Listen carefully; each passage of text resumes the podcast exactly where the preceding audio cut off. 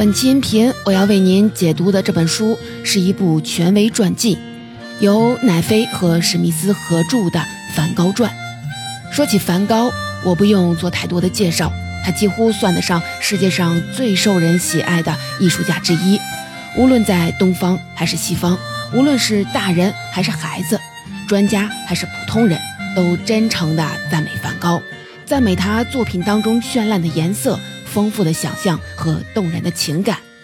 他的《向日葵》《星夜》和自画像等等作品，早就超出了艺术的范畴，成为全世界共同的文化符号。对梵高的生平有所了解的人，都会对他戏剧性的命运唏嘘不已。他生前孤单一人，穷困潦倒，作品没人欣赏。还长期的遭受精神疾病的折磨，只活了短短三十七年就告别了世界。而死后呢，他却成为世界上最受欢迎的画家之一，对整个二十世纪的艺术发展都产生了巨大的影响。梵高生前身后所遭遇的这种巨大的反差，让人在感慨之余，也对他的人生经历充满了好奇。所以有无数的人为他著书立传，试图说明究竟是什么造就了梵高，造就了他无与伦比的艺术作品和堪称传奇的一生。这些传记当中最著名的，大概就是美国文学家欧文斯通在一九三四年出版的《渴望生活：梵高传》这本书啊。之前我也解读过，斯通在书里创造了一个经典的梵高神话。把梵高描绘成了一个像孩童般纯真的天才艺术家，一个坚持艺术理念甚至不惜为其献身的殉道者。这个经典的梵高形象满足了人们对传奇人物的想象与期待，多年来广泛流传，深入人心。如果这就是你心目当中的梵高形象，那可就要小心了。因为我们今天要为您解读的这本《梵高传》，可能会动摇你之前关于梵高的全部认知。这本《梵高传》有九百多页的篇幅，上万条的注释。两位作者史蒂芬·奈菲和格雷格里·史密斯都是哈佛大学法学院的毕业生，都很热爱艺术。他们结合了学者的严谨、法学家的洞察力和艺术爱好者的热情。梳理了和梵高有关的海量的文献资料，目的呢，就是要告诉你，我们熟悉的那个故事啊，不是真的。梵高只不过是一个普通人，他身上也有软弱、狡猾、阴暗的一面。他不完全是无常命运的受害者，而是要为自己的人生悲剧而负责。可想而知啊，这本书在二零一一年一出版，就像在艺术界和梵高的粉丝中间扔下了一颗炸弹。立刻引起了大量的争议，成为轰动一时的文化事件。《纽约时报》《经济学人》等等著名的刊物都把它列为当年的年度必读书，影响力可见一斑。这本书出版十多年来，经受住了时间的洗礼，成为如今公认最权威、最有学术价值的梵高传记。接下来，我们就一起来看看这本《梵高传》如何破除了传统的梵高神话。我们来谈谈你一定很想知道的四个问题：第一，梵高这个人到底什么样呢？他究竟是天真的艺术家、悲壮的殉道者，还是有严重性格缺陷的患者呢？第二，梵高的躁郁症对他究竟产生了什么样的影响？尤其是对于他的艺术创作来说，有没有积极的影响呢？第三，梵高究竟是怎么死的呢？是自杀还是他杀呢？第四，如果梵高真的从神坛上跌落了下来，我们还要不要像以前一样爱他呢？首先，我们先来说说梵高的性格。梵高神话的缔造者通常会忽略或者是淡化梵高身上的暴躁、易怒、变化无常的一面，把他塑造成了一个天真、多情、不爱世事的人。但事实上，他和身边几乎所有的人都爆发过激烈的冲突，家人、朋友。老师、同学、上司、同行，这些交往总是以歇斯底里的争吵和互相伤害而告终。其中最著名的就是求婚和戈尔两个事件。对于这两个事件，此前的梵高神话有自己的一套叙述。在求婚事件当中，梵高爱慕自己的表姐，但是表姐因为刚刚丧偶，又受到了世俗观念的束缚，无情地拒绝了梵高的求婚。表姐的家人反对近亲结婚，而且嫌梵高太穷了，也激烈的反对他们在一起，还极大的侮辱了梵高。而在戈尔事件当中，梵高也遭到了拒绝和蔑视。他最敬佩和喜爱的朋友画家高更看不起他，总是冷漠的戏弄他。自己在妓院寻欢作乐的时候，让身无分文的梵高在一边等候。情绪激动的梵高受到了妓女的怂恿，焦躁症发作，割掉了自己的左耳，交给他喜欢的妓女和当时正在妓院里厮混的高更。然而啊，这本《梵高传》依据大量的证据，对这两个故事给出了截然不同的叙述。在求婚的事情上，梵高明知表姐依然思念去世的丈夫，还是坚持求婚。被明确拒绝之后，他连续好几个月频繁地用疯狂的口吻给表姐写信表白。表姐的父亲先是写信警告梵高停止骚扰，但是啊，梵高没有任何收敛的迹象。后来，对方不得不把梵高告上了法庭。在整个过程当中，女方的家庭都没有对梵高有什么侮辱的举动。相反呢，倒是梵高跑到对方的家里闹事，还拿煤油灯烧伤自己的手掌，威胁他们。因为这件丢人现眼的事儿，梵高被自己的父母赶出了家门。更重要的是，梵高并不是像神话里说的那样，像一个天真的孩子一样陷入对表姐的纯洁的爱情。相反呢，他在疯狂表白的同时，给另一位亲戚写信，在信里以轻浮的口吻写了很多黄色的笑话，还不止一次的说，浪漫的爱情都是虚幻的，肉欲的满足才是最重要的。在知道自己求婚彻底失败之后，梵高飞快的找到了一个妓女，还给弟弟写信说，这个女人比表姐更强壮、更健康，不会用忠贞的观念自我束缚。这么看来，梵高对表姐的爱不可谓不热烈。但是啊，这样的写信轰炸、上门吵闹，用自残相逼，显然已经远远超出了热烈了。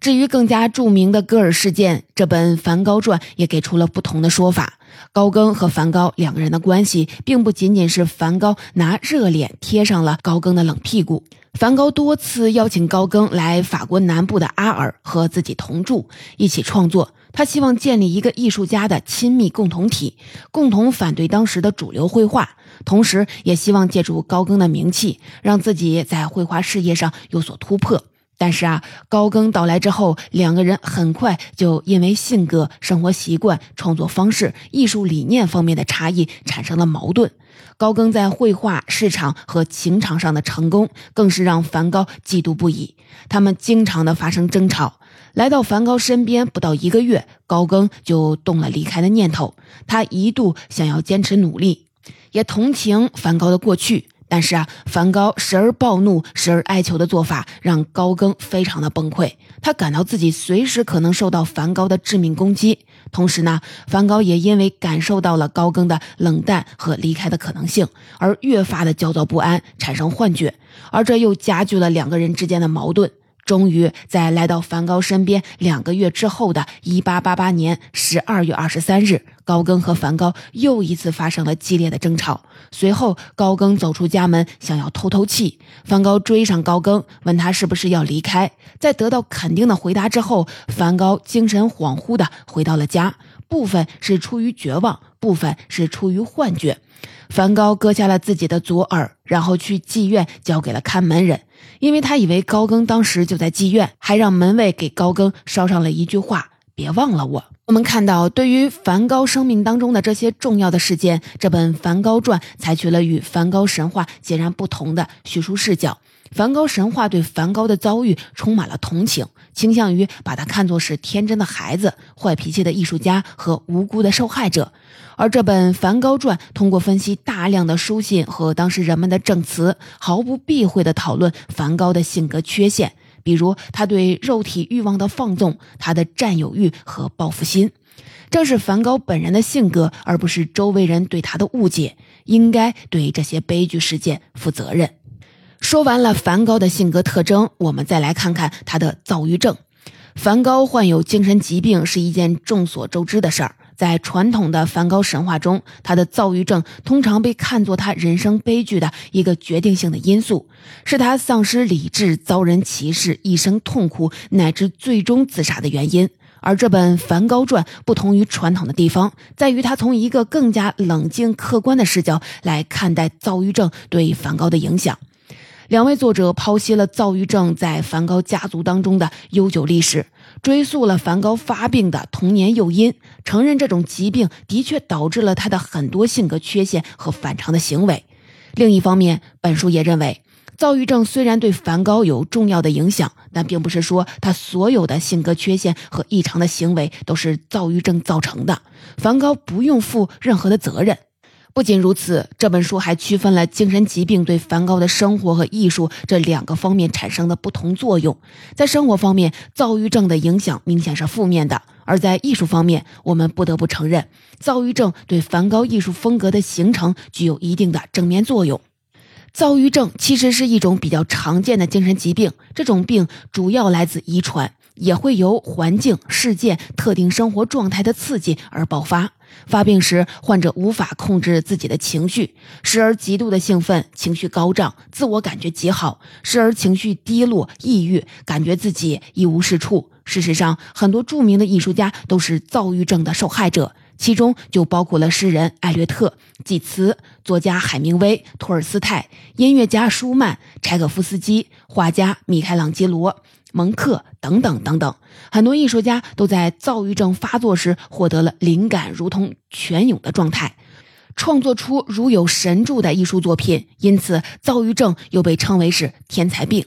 梵高的痛苦最初来自于他的家庭。他的外公在五十三岁时死于癫痫，二姨也患有癫痫，终生未嫁。他的舅舅在长期遭受煎熬之后以自杀结束了生命。梵高的母亲从小在这种环境当中长大，目睹亲人的不幸，由此形成了冷漠、苛刻、敏感、阴郁的性格。母亲的这种性格也成了少年梵高最主要的痛苦根源。他依恋母亲，希望让母亲满意，却处处受挫，这导致他总是感到愧疚，脾气和行为也开始变得很古怪。他虽然爱母亲，但是啊，只要是母亲喜欢的东西，他就一定要毁灭他们。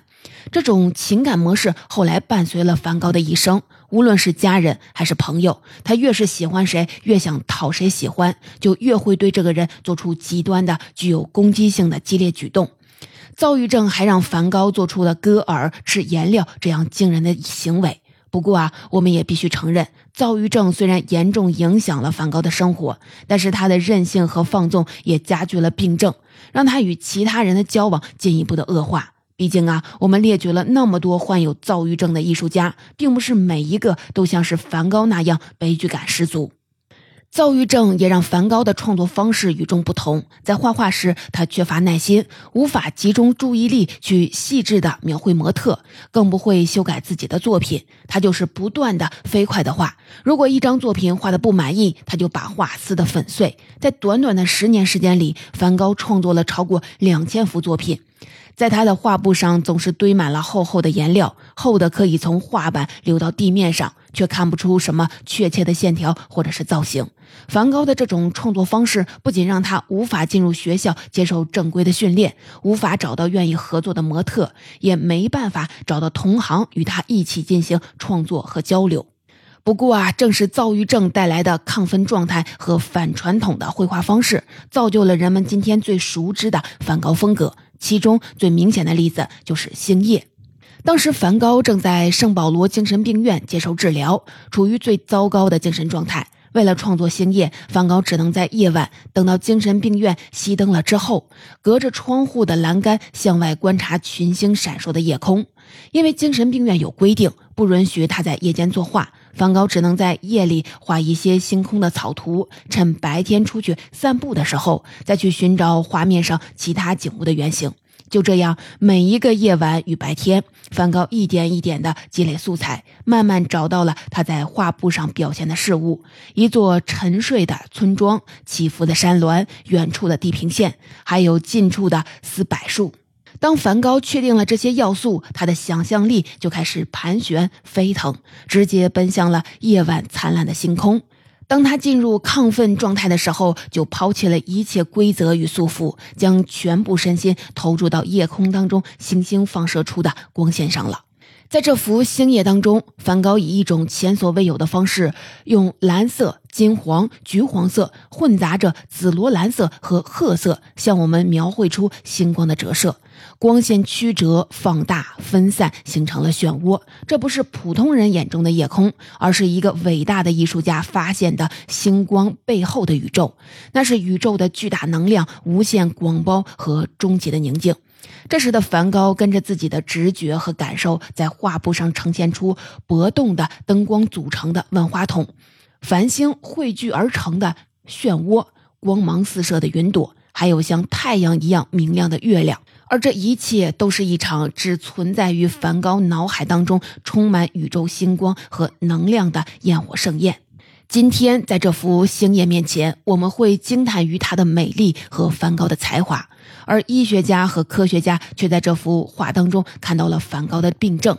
根据《梵高传》的说法，直到星夜创作一个世纪之后，科学家才发现大脑中可能产生某种神经风暴，少数癫痫性的神经疾病可能引发非正常神经元放电类似的爆炸。这种爆炸会伤害大脑当中最敏感的神经，影响一个人的注意力、理解力、记忆力、人格和情感。因此啊，如果从生理而不是从审美的角度来看，星夜中。旋转璀璨的星空漩涡，其实是梵高的大脑遭受的刺激，再度发病的信号。这幅今天被全世界崇拜和追捧的作品，其实是一位精神病人的病例。画面上震撼人心的美，不仅仅来自卓越的才华和天赋，更是一颗孤独的灵魂向世界诉说着他此刻正在遭受的痛苦。躁郁症在一定程度上毁掉了梵高的生活。但是啊，他以最坦诚的心态、最绚丽的色彩，在画板上描绘了一个躁郁症患者头脑当中的世界。梵高的弟弟提奥就认为，梵高的画就是他本人的写照。梵高生命当中的一切经历，他心中的一切痛苦和喜悦、宁静与站立，都表现在他的画里。可以说，梵高画作当中所有那些震撼人心的美，都是由他终生的痛苦凝结而成的。在了解了梵高的性格和疾病之后，我们再来看看围绕梵高的一个著名的争论——他的死因。不管是在人们通常的印象里，还是按照梵高神话的说法里，他都是因为痛苦而和绝望而自杀的。梵高没有工作，整天就知道画画，靠弟弟的接济勉强度日。但是啊，他的作品却始终得不到人们的认可，最终精神疾病加上绝望的情绪彻底摧毁了他。一八九零年七月二十七日，梵高带着自己的工具外出写生，在一个麦田里掏出手枪自杀了。但是因为没有直接命中要害部位，他又带着枪返回了旅馆，经历了大约三十个小时的痛苦折磨之后，才不治身亡。但是啊，这本《梵高传》的两位作者以法学家的眼光考察了所有的证据之后，认为梵高死于他人之手的可能性要远远的高于自杀。那么，两位法学专家发现了哪些疑点呢？最直接的疑点就是当时没有找到任何的物证。梵高中枪之后的第二天，警方就开始了取证调查，但是在现场既没有找到凶器，也没有找到他的随身物品。由于梵高当时伤势很重，根本不可能自己藏匿或者是销毁物证，因此啊，至少有另一个人对现场进行了处理和掩盖。第二个疑点是梵高的伤口。梵高中枪的位置在腹部，而不是想要自杀的人通常会选择的头部。另外，子弹是以倾斜的角度射入体内的，而不是垂直射入的。根据子弹停留在梵高体内的位置判断，开枪者离梵高有一定的距离，不大可能是被害人自己扣动的扳机。第三个疑点是梵高本人和他人的证词。在接受警方询问的时候，梵高虽然承认了自杀，但却是一直含糊其辞。没有给出非常确定的说法，当时也没有目击者看见梵高出现在那个写生的麦田。相反呢，有当地的居民作证，在案发前后曾在与麦田方向相反的一个小农场附近见过梵高。在一九五六年，一位关键证人以非常戏戏剧性的方式出场了。一个名叫萨克里顿的法国老人讲述了他和梵高之间的故事。根据萨克里顿的说法，他和一群十来岁的小混混整天以捉弄和侮辱梵高为乐，而梵高对他们非常的忍让，总是敬而远之。萨克里顿曾经从梵高的旅店老板那里弄到了一把手枪，这把枪就是后来梵高之死的凶器。但是啊，萨克里顿坚决地否认自己和梵高之死有任何的直接关系，说自己并没有对梵高开枪，是梵高不知什么时候从他的包里偷走了手枪。他之所以在时隔多年之后站出来提供线索，是因为看了根据斯通的《渴望生活》改编的好莱坞电影，认为其中塑造的梵高形象与真实的情况相差太远，所以要站出来告诉人们自己认识梵高，那绝不是一个英俊迷人的天才艺术家，而是一个举止奇怪的流浪汉。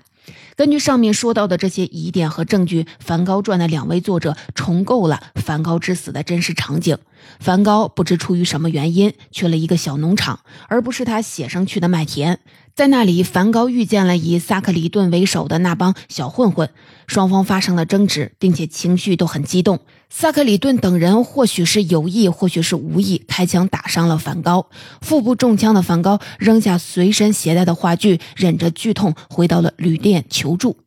而吓坏了的小混混们清理了手枪和梵高留在现场的所有的物品。在接受调查的时候，梵高跟警察勉强承认是自杀，是为了保护那些夺走自己生命的少年。而他之所以这么做，一方面因为他确实是一个很宽容的人，另一方面或许也是因为梵高内心其实渴望死亡，但是啊，他的理性却反对自杀。这些少年用这种意外的方式帮他获得了解脱。这就是《梵高传》的作者根据现有的证据对梵高之死做出的最合理的推测。但是啊，他们也非常诚实的提醒我们，目前并没有决定性的证据判定梵高到底是自杀还是他杀。如果梵高的死真的像这本《梵高传》里说的那样是由于一场意外，那无疑又是对梵高神话的一个巨大的打击，因为他并不是一个艺术的殉道的人，他的死就像他的生活一样，充满了混乱和偶然。我们刚刚从性格、疾病和死亡这三个方面呈现了这本《梵高传》如何颠覆梵高神话。说到这里，你可能会想问：如果梵高并不是神话塑造出来的那种天真的艺术家和伟大的殉道者，那我们还要像以前一样爱他和他的作品吗？最后啊，我们就来聊一下这个问题。在传统的神话里，梵高被塑造成了一个传达美与爱的天使，一个承受着世间各种苦难的悲剧天才。最终，作为一个艺术的殉道者，用自己的死超越了所有的苦难。这个故事虽然有它感人的成分，但是也让梵高显得太过高高在上，远离他在画中悉心描绘的人间。这本《梵高传》。用惊人的细节把梵高拉下了神坛。这本书里呈现的梵高就像是每个普通人一样，不仅有七情六欲，而且有懦弱、痛苦、无奈。性格当中有很多阴暗和极端的侧面。他的一生都受制于偶然和运气，不仅无法让人们接受自己的艺术理念，也不能掌握自己的命运与生死。但同时呢，这本书并不想把梵高仅仅塑造成一个令人同情的病人，更不想贬低他的艺术成就，而是努力做到公正、客观、尊重事实，避免用漫画式的夸张的或者过于戏剧性的方式来将梵高简单化。梵高的确是一个患有精神疾病的普通人，但他身上同时也有坚韧、宽容的一面。事实上，在完美的神与可怜的病人这两个极端之间，存在很多的中间地带和更复杂的人性，有好的，有坏的，有明媚绚烂的，有阴沉幽暗的。所有这些都呈现在梵高的创作和生活里。就像在梵高的画中，我们看到的那些丰沛美丽的色彩，从来都不是单一的，而是用各种的颜色混合而成的。正是这种多元冲突和混合，成就了梵高的艺术，也造就了一切伟大的人类艺术。因为艺术最珍贵的地方，恰恰就在于向我们呈现生活当中被人们忽略、被人们回避的那些复杂性，以及其中所蕴藏的真实与美好。这也正是这本《梵高传》最重要的价值所在。它颠覆了单一的梵高神话，向我们打开了认识这位艺术家、认识艺术、认识人性更为丰富的可能性。在我们看来，是这个更加真实、更加丰满的梵高，而不是那个看起来平面而刻板的艺术圣徒，才是更可爱的梵高。最后呢，我们还想提到一部关于梵高的电影。二零一七年上映的动画电影《挚爱梵高》，这部电影从头到尾用梵高自己的绘画风格呈现，这在电影史上还是第一次。这部电影就借鉴了我们解读的这本《梵高传》，它描绘了梵高复杂的性格，并把梵高之死处理成了一个开放的、需要探索的事件。但是我相信，看过这部电影的人，大概啊都会被这个复杂的梵高而感动，也会因此更加的爱他。总结到这里，这本《梵高传》我就为您解读完了。下面我们一起来简单的总结一下：奈飞和史密斯在二零一一年出版的这本《梵高传》，不仅刷新了梵高研究的高度，而且颠覆了传统的梵高神话。它的颠覆性主要表现在了三个方面：第一，梵高并不是单纯的艺术天才，而是有着复杂的内心世界，有很多明显的弱点和阴暗面；第二，梵高的躁郁症来自于家族遗传。幼年的家庭氛围也是最重要的诱因。他的躁郁症导致了他的人生悲剧，同时也成就了他的艺术，让他看到了不一样的世界，并将它呈现在了画布上。第三，梵高并非因为怀才不遇而绝望自杀，而是很可能死于一场混乱的意外事故。这个虽然跌落神坛。但是啊，更加丰满、更加真实的梵高，或许也是更值得我们去爱的梵高。因为当我们注视一幅艺术作品并被它打动，当我们探究一个艺术家的生命并受其震撼，并不是因为我们找到了某个可以膜拜的偶像，或者是可以传颂的神话，而是因为通过这件作品和这个人，我们看到自己内心深处各种细微的波动，看到世界上或隐或显的美好。并在内心与世界之间建立了连结、希望与信念，这或许才是梵高和他的画作，以及一切伟大的艺术家及其创作留给我们最宝贵也最动人的精神遗产。